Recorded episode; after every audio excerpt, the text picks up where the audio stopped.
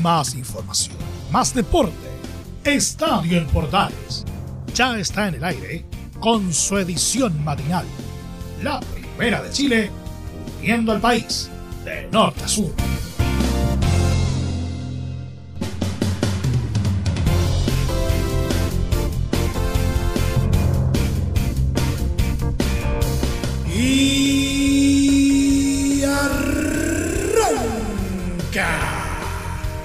Señoras y señores, ¿cómo les va? Muy buenos días, bienvenidos una vez más, bienvenidos al show, buen inicio de semana para todos y eh, terminó una nueva fecha del fútbol chileno, la segunda de este torneo 2023 con unos resultados bastante interesantes, pero muy especialmente con lo ocurrido eh, entre O'Higgins y Colo Colo. Goleada goleada en condición de local por parte del capo de provincia. ¿Cómo deja esto la tabla? ¿Qué repercusiones podría dejar este encuentro para eh, lo que va de torneo de aquí en adelante? Bueno, vamos a estar hablando de ello. También en otras cositas vamos a estar eh, revisando las ligas internacionales. Eh, por ahí todavía el caso Byron Castillo como que todavía está dando que hablar. Vamos a estar tocando ese tema. Y por supuesto, nuestro querido Polideportivo. Todo esto y mucho más, como siempre, en 30 minutos. Arranca una nueva entrega de esto que hemos llamado, como siempre, Estadio en Portales. ¡Ay!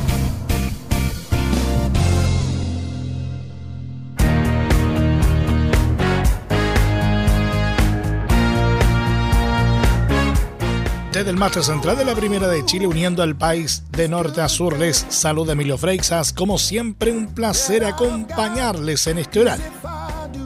En el penúltimo duelo de la segunda fecha del Campeonato Nacional, O'Higgins remontó con todo ante Colo Colo y cosechó un contundente 5 a 1 para extender su buen arranque de año. El cacique inició en ventaja con un tempranero gol de Jordi Thompson a solo 4 minutos del inicio el trámite de la etapa inicial fue muy reñido y parejo, aunque las llegadas más certeras fueron locales. La refriega y las faltas fueron la tónica en la previa del descanso. Durante la segunda mitad se desató la efectividad de los dirigidos por Pablo de Muner. Matías Marín inició la ráfaga para la manita a los 58 minutos con un remate rasante. Luego a los 64 Matías Donoso cabeció con total libertad para el transitorio 2 a 1. A los 70, Diego Fernández penetró hasta el área chica tras una fantasía y habilitación de Marina. Matías Belmar, que entró desde la banca, decretó la goleada con un doblete matriculándose a los 77 y 86 minutos. La alegría rancagüina fue total, con gritos de ¡Ole!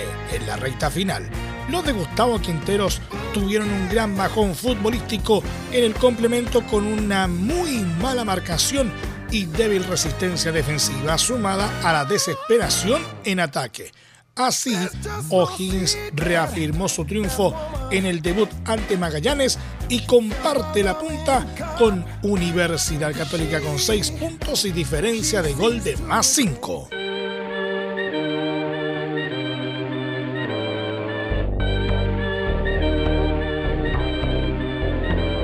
Gustavo Quinteros, entrenador de Colo Colo, analizó la goleada en contra frente a O'Higgins, evidenciando las fallas propias de un encuentro que tuvo un abultado marcador de 5 a 1 para los celestes.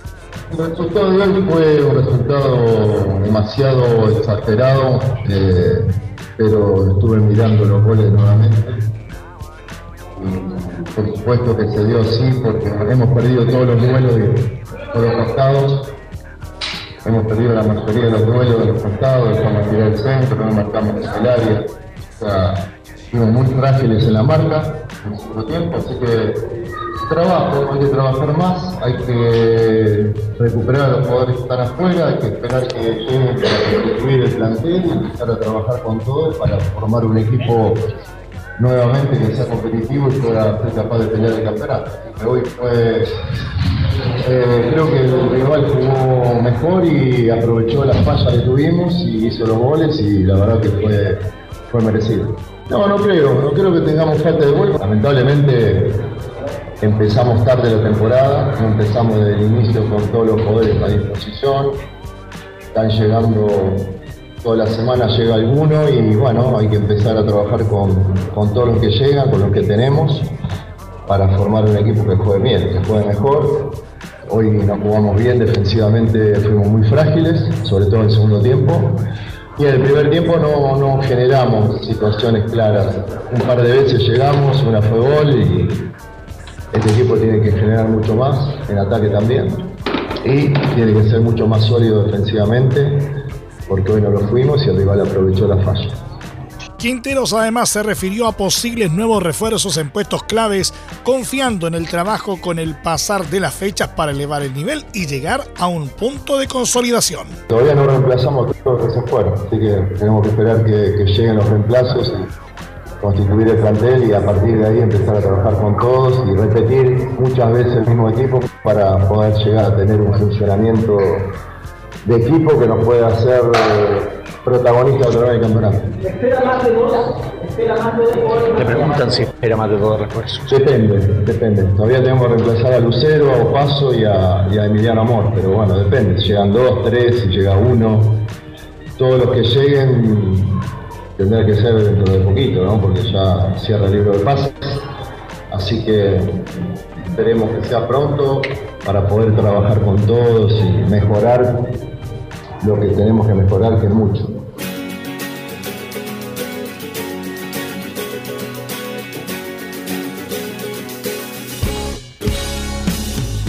El director técnico de O'Higgins, Pablo de Muner, comentó la paliza de 5 a 1 ante Colo Colo. El estratega destacó que fue un resultado histórico, pero no se dejó llevar por la euforia e indicó que solo es un buen comienzo de torneo y que se debe tener mucha mesura y humildad. La verdad que sí, contento. Eh, muy contento por, cómo lo hizo el equipo. Creo que lo que vos mencionás eh, fue un poco la charla del, tiempo de un equipo que del equipo cero buscó y propuso O'Higgins eh, y ante semejante rival, ¿no? Ante el último campeón del fútbol chileno. Y, bueno, era cuestión de, nada, de seguir insistiendo, de no bajar los brazos, de saber que, si manteníamos el nivel del primer tiempo teníamos chances de, empatar el partido e inclusive también de ganarlo. la verdad que el esfuerzo de los jugadores fue, notable, ¿no? Que lo que han hecho hoy y, sí creo que, fue un resultado eh, histórico, ¿no? Eh, no, esto no se da todos los días y, bueno, hay que disfrutarlo, pero también sabiendo que es un buen comienzo para nosotros y nada más que eso. Nos tocó un comienzo difícil, nosotros tenemos un comienzo difícil, o sea, jugar con Magallanes en la situación que estaba, para mí es un equipo que juega realmente muy bien. Eh, venir de cosechar la cantidad de, títulos en los últimos 60 días y jugar con el último campeón del fútbol chileno, como Colo Me parece que eran dos medidas muy importantes para nosotros y por suerte la hemos podido superar y, a la vez conseguir un triunfo que, nos da confianza, obviamente nos da muchísima confianza, pero también sabiendo que es, es solo un buen comienzo y que hay que tener mucha mesura y mucha humildad y, saber ganar también. Aparte de saber perder, hay que saber ganar. Y creo que eso es lo que nos vamos a tomar esta semana. Audax Italiano se impuso con contundencia Deportes Copiapó por 3 a 0 en el Estadio Bicentenario de la Florida, en el duelo que cerró la segunda fecha del Campeonato Nacional. Los Tanos no fueron cabalmente superiores en la primera fracción, pero aún así se fueron en ventaja con un tanto del defensa Fabián Torres en los 38 minutos de juego. En el complemento se cerró la jornada redonda de los itálicos gracias a las conquistas de Gonzalo Ríos en los 74 minutos y de Michael Fuentes en la última jugada del partido a los 90 más 7. En la próxima fecha, Audax jugará contra Curicó Unido el viernes a las 21 horas en el Estadio La Granja, mientras que el León de Atacama se trasladará a El Salvador para enfrentar a Cobresal el domingo a las 20.30 horas.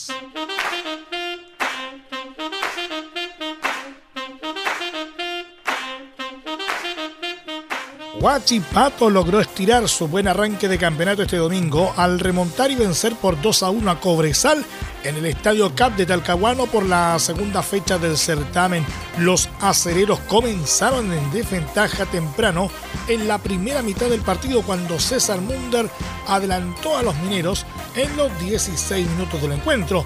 Sin embargo, los locales igualaron antes de irse al descanso gracias a Cris Martínez en los 42. El segundo tiempo tuvo una buena cantidad de oportunidades más de peligro de parte de ambos equipos para desnivelar el marcador hasta que en los 89 fue Antonio Castillo el que tras asistencia de Javier Altamirano venció a Leandro Requena y selló la remontada de los locales.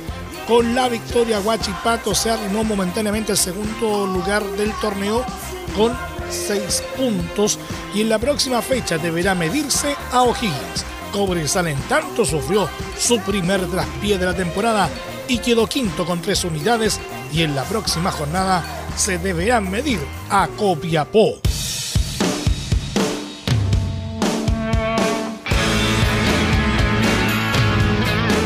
Nuevo fracaso de la Roja Sub-20 y ahora el principal apuntado es el entrenador Patricio Ormazábal. Lo de Chile fue de más a menos. Ilusionante en un principio, Chile arrancó con un empate 1 a 1 ante Ecuador en un partido que jugó a gran nivel en el primer tiempo e incluso no le cobraron un gol que era válido. Pero el seleccionado nacional se enredó y expuso todas las dudas que hace rato ya traía el proceso del exponente. Fue goleado 3 a 0 por Uruguay, donde mostró un pobre rendimiento. Luego le ganó 1-0 a Bolivia y se metió en carrera. Sin embargo, su nivel no subió y terminó pidiendo la hora. Esa victoria le permitió llegar a la fecha final dependiendo de sí mismo. Y cuando todo estaba en sus manos, otra vez la Roja mostró su peor cara. Hizo un partido horrible y cayó 1-0 con Venezuela que solo le había ganado a Ecuador tras perder con Bolivia y Uruguay. El rendimiento de Ormazábal al mando de la selección llega al 47% con un total de 17 partidos dirigidos, con 7 triunfos, 7 derrotas y 3 empates. Al pobre rendimiento se suma una frase que condenó al DT antes del inicio del sudamericano.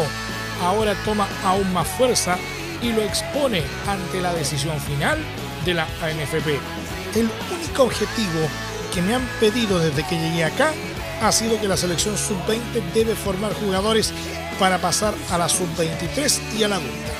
Nunca alguien ha venido a decirme que tengo que clasificar al mundial o que mi obligación es llevar al equipo a Indonesia 2023. Por lo menos no he tenido esas conversaciones, dijo a la tercera. No fue la única. También en medio del sudamericano justificó cuando sacó a Darío Osorio, una de las figuras de Chile. Los jugadores son niños, por más que uno crea que son hombres y uno como entrenador debe protegerlos. Las decisiones se fueron tomando así, respondió.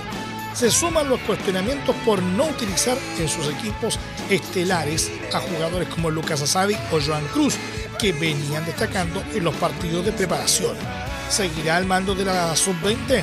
Él ya dijo que le gustaría, que tiene ganas, pero todo depende de lo que se determine en Kirin. Al menos por números y rendimientos parece muy difícil. De hecho, hace unos días, el medio 24 horas aseguró que tras la bollada frase de Ormazábal, la ANFP le dijo que era una exigencia pasar a la fase final y pelear por un poco al mundial. Eso no se cumplió. Entre Marco Grande y Marco Chico, media vuelta y vuelta completa. Escuchas Estadio en Portales en la Primera de Chile, uniendo al país de norte a sur.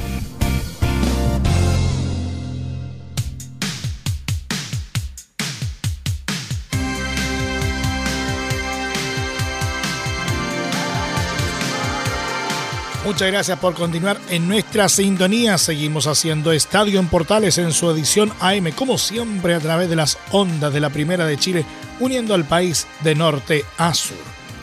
La Federación Ecuatoriana de Fútbol anunció este domingo que presentará todos los argumentos legales para tratar de revertir la resolución del Tribunal de Arbitraje TAS, que le restó tres puntos para las próximas clasificatorias sudamericanas por considerarla contradictoria, ambigua e injusta. Ecuador irá con toda la fuerza del caso a pelear esa resolución del TAS porque la entendemos contradictoria, ambigua e injusta, aseguró Francisco Egas, presidente de la Federación Ecuatoriana de Fútbol, al programa Marca 90 del canal digital interactivo el Tribunal de Arbitraje Deportivo TAS sancionó a la Federación Ecuatoriana de Fútbol con la pérdida de tres puntos para las próximas clasificatorias y una multa de 100.000 francos suizos tras la denuncia de Chile y Perú ante las supuestas irregularidades sobre la nacionalidad del jugador Byron Castillo. Desde lo legal, la resolución la entendemos carente de solidez porque son dos argumentos totalmente contradictorios en el punto 1 y en el 3 de la resolución, precisó ellas. No obstante, en el primer artículo de la sanción, el TAS señaló que Ecuador no violó el artículo 22 del Código Disciplinario de la FIFA, ya que no había dudas sobre la elegibilidad de Castillo para formar parte del equipo ecuatoriano. Según la resolución, el jugador era elegible para actuar con la selección de Ecuador, ya que las autoridades ecuatorianas reconocieron que este, Castillo, era nacional ecuatoriano.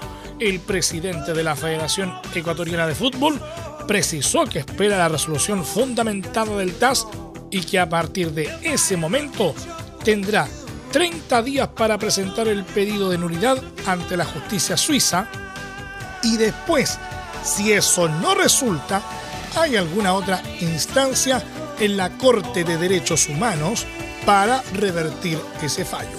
Para EGAS tenemos un caso muy fuerte, para lo que estamos trabajando con distintos bufetes de abogados, tanto en Suiza como en Corte Europea, para defender a Ecuador de un fallo que lo consideramos contradictorio y con escaso sustento legal.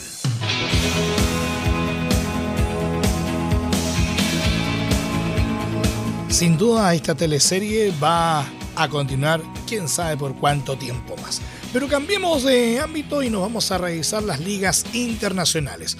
Boca Juniors debutó con una victoria en la Liga Profesional de Argentina con un marcador de 1-0 frente a Atlético Tucumán. En el estadio La Bombonera de Buenos Aires, el único tanto del compromiso se produjo en los 69 minutos de juego por parte del delantero paraguayo Oscar Romero. En la próxima fecha, Boca jugará ante Central Córdoba el domingo a las 19.15 horas, otra vez en su cancha.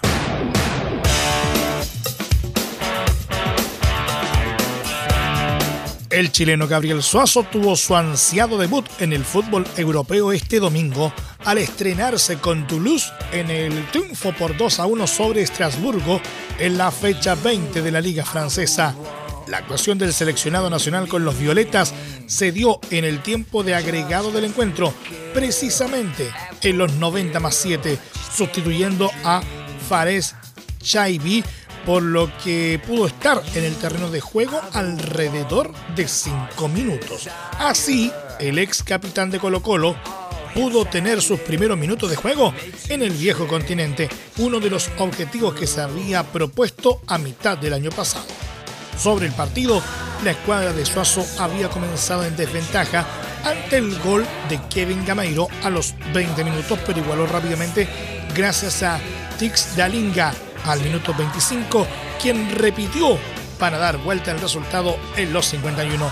Gracias al triunfo, Toulouse trepó al puesto 11 del torneo con 26 puntos, mientras que Estrasburgo sigue entrampado en zona de descenso con 15 unidades en el decimoséptimo lugar.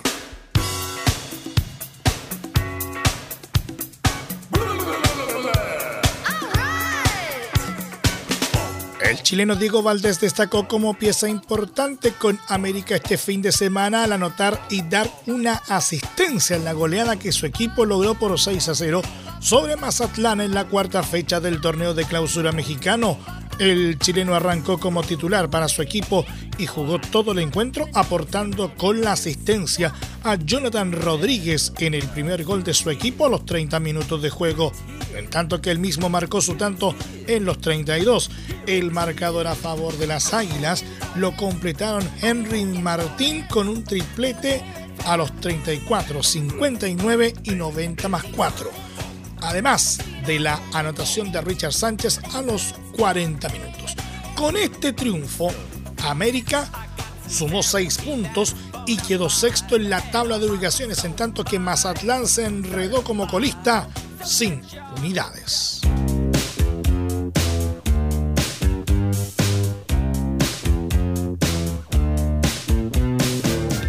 Una amarga jornada vivió Arturo Vidal, quien entró este sábado en los últimos minutos de la Supercopa de Brasil, donde Flamengo cayó por 4 a 3 ante Palmeiras. Pese a su escasa participación en el cotejo, Vidal no escapó de las duras críticas de la exigente prensa brasileña, que siempre ha sido muy duro con el volante chileno. Ahora fue el turno del periodista Renato Mauricio Prado, quien disparó toda su artillería en contra del ex volante del Bayern Múnich, Juventus, Barcelona, entre otros. Vidal es un ex jugador activo. No le queda nada por entregar. Flamengo tiene que deshacerse de él. Víctor Pereira puso a Vidal en el campo y dejó a Eric Pulgar en el banquillo, señaló el comunicador en el canal de YouTube Ilan y Renato. Sin nombrar al rey, indicó que el elenco campeón de Copa Libertadores tiene una banca débil. Al final de la primera parte pensé en quién podría poner Víctor Pereira para cambiar el juego. No hay nadie, criticó. Vidal, que viene saliendo de una lesión, tendrá revancha junto a Pulgar con el Mengao. Este miércoles el FLA se medirá al Boa Vista por la sexta fecha del Campeonato Carioca.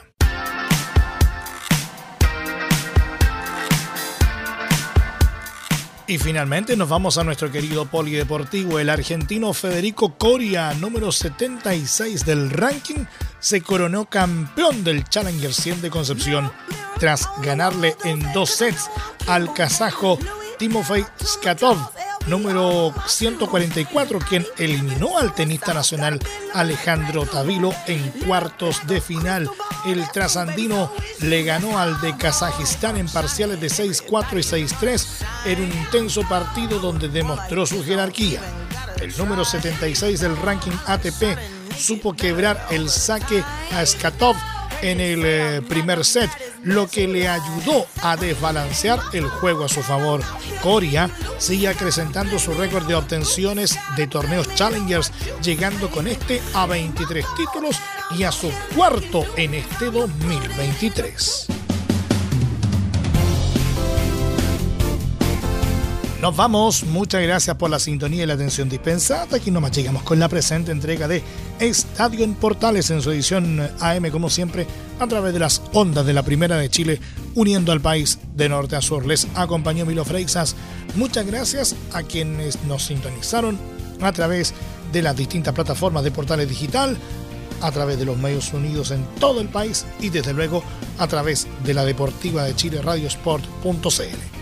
Continúen en sintonía de Portales Digital. Tenemos la mejor programación para ustedes en este verano 2023. Más información luego a las 13.30 horas en la edición central de Estadio en Portales junto a Carlos Alberto Bravo y todo su equipo. Recuerden como siempre que a partir de este momento este programa se encuentra disponible en nuestra plataforma de podcast en Spotify, en los mejores proveedores de podcasting y desde luego en www.radioportales.cl. Que tengan todos un muy buen día y un excelente inicio de semana. Más información, más deporte. Esto fue Estadio en Portales, con su edición matinal. La primera de Chile, viendo al país de norte a sur.